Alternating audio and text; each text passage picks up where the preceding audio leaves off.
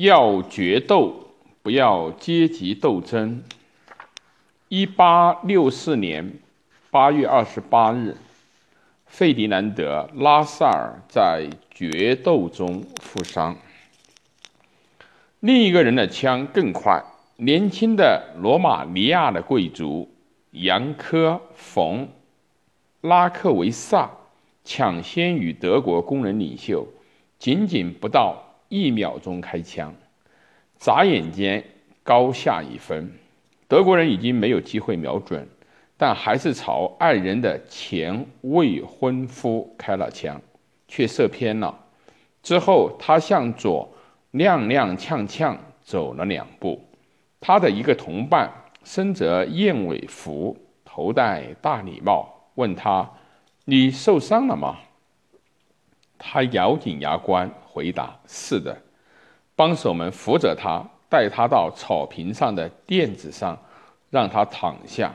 之后，他们尝试尽可能给他包扎，但他出血很严重。罗马尼亚人的子弹打破了他的私处。费迪南德·拉塞尔前一晚一如往常睡得不错。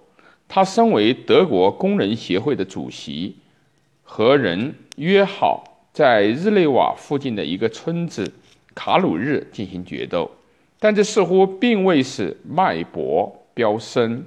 他出生于布雷斯劳一个富裕的布隆布商的家庭，中学时就让人惊异于他的厚颜无耻。正好，现在要决斗，他的助手奥伯斯特吕斯托克在凌晨五点钟叫醒了他。他马上就要到助理带来用于决斗的手枪。他抢过来，搂着助手的脖子，笑着说道：“现在我有趁手的家伙了。”清晨六点半，有一辆从日内瓦到卡鲁日的马车。出发的时候，拉塞尔把圣经递给了奥伯斯特吕斯托夫，这是规矩。路上，拉塞尔想，决斗应该在说法语的地界上进行，但因为瑞士禁止械斗，他不得不离开日内瓦，这让他感到很遗憾。他很喜欢这里。助手惊讶于他说话的语气。拉塞尔也应该考虑到，对手也有可能打中他，但他依然兴高采烈。早上七点半刚过，拉塞尔到了小树林中一处偏僻的草坪，他还静静地喝了一杯茶。之后，拉克萨、拉克维萨和他的助手出现了，他们通过抽签决定由奥伯斯特。吕斯托夫负责发号施令，从瞄准到射击一共有二十秒的时间。吕斯托夫高喊：“一，计时开始。五秒钟之后互开第一枪，击中。二，十秒钟之后胜负已定。”德国社会民主之父拉塞尔坚持了三天之后，在卡鲁日伤重不治身亡。引发这一切的那个女人，却再也没有和拉塞尔见面。反正这也是一份前景暗淡的爱情。费尔南迪·拉塞尔本名叫拉塞尔，为了向法国大革命的思想致敬，他将名字法国化。他曾在一个流行的疗养地同外交官的女儿托莱纳·冯。多尼格斯坠入爱河，他本想娶她，但是女孩的父亲威廉·冯·多尼格斯却严词拒绝。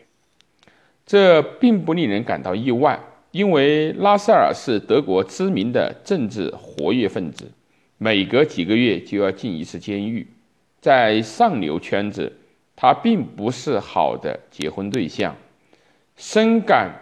尊严受挫的拉塞尔要求与老多尼格斯进行决斗，但多尼格斯根本不想被一个社会主义的分子射杀，就派罗马尼亚人拉克维萨带他去。即便拉克维萨同他的漂亮女儿早已解除了婚约。一个工人的领袖死于同贵族的决斗中，决斗签到的无非是上层脆弱的自尊。初看起来，这似乎是对历史的疯狂嘲讽，但或许这仅仅是事情的表面。仔细看待这一事件的话，会发现这件事完全符合费迪南德·拉塞尔的性格。他已经具备现代职业政客的特点。对他来说，投身政治完全不是因为与己相关，而是为了实现。自我的实现，他成为民众领袖不是迫于精神的压力，而是出于热爱。这当然还无法直接说明费尔南德·拉塞尔的政治目标是错误的，他只是领先于自己所处的时代。在当时，如果有人斗争不息，那他不是为了捍卫自己所属阶层的特权，就是为了反对有碍于他们的环境。但现在却有人只是出于好玩这么做，这在当时绝非寻常。如果有人生性好斗，那他在社会矛盾中也就不一定会去追求公平。子承父业在当时是理所当然的事儿。年少自大的拉塞尔已经迅速摆脱了父母的束缚，他不想跟丝绸打交道，而是想要与书籍为伍。不愿在市场和博览会上引人注目，而是想在精神世界光耀世人。他想要成为作家和哲学家，他就这样成了政治知识分子，头脑里满是理论，登上了实用的政治舞台。说到他的理论，哲学家黑格尔是他最重要的理论权威，在黑格尔那里。国家获得了一个形而上的维度。中世纪德国人的思想关心的是精神和世俗的权力关系。马丁·路德宗教改革之后，关注的是牧师和诸侯之间对精神和世俗权力的分配。现在，基督教失去了对文化精英的影响力，所有德国人觉得神圣的东西都混在了一起。黑格尔认为，在国家里面，所有个人融为一体。百万倍的力量聚集在一起，不断的壮大。资产阶级社会野蛮生长却并不美，不具备成为真正强者的能力。但现代国家却能够克服这种不完美，将汇集成一体的人类带向最高级别的道德自由。历史洪流在一种辩证的进程中起起伏伏，却依然在向这个最高的目标迈进。很明显，黑格尔从未关心过个体能否自由选择自己的道路，更多的是人只能在集体中发现自我。很多德国人喜欢这一思想，他们中的多数人都不曾学会调动个人的资源。但是，适合拉塞尔，并能够通向最高目标的集体，现在不存在了。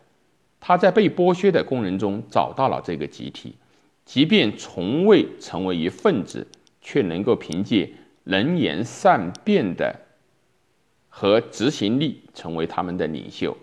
拉塞尔进一步发展了黑格尔的思想，他认为工人自己无法获得解放，他们需要一个受过哲学训练的领袖，这是他的原话。这个领袖可以让他们开开眼。向他们指出联合起来所拥有的力量。然而，在争取工人群众注意力的斗争中，拉塞尔不是一个人，同他竞争的是卡尔·马克思和弗里德里希·恩格斯。他们是《共产党宣言》的作者，他们的思想也来源于黑格尔，但他们将黑格尔的辩证法转为了唯物主义的辩证法。作为理想主义者的拉塞尔绝不会苟同，于是他同马克思和恩格斯的关系并不和谐，他时而同他们合作，时而又疏远他们。一八四八年大革命失败以后，工业化不断的推进，德国和欧洲贵族的权力牌局变得越发的艰难，社会和政治处在变革期，政治的意识形态的时代就这样开始，继教士和皇帝、诸侯和资产阶级之后，又一个政治阶层加入到游戏之中——民众领袖。无论民众领袖在意识形态上有哪些倾向。他们总是许诺要解救大众，只要人们按照某一特定的原则改造整个世界，只要大家联合参与进来。注意，是只要。如果有人不愿加入呢？没有问题，我们有办法和手段让他们归顺。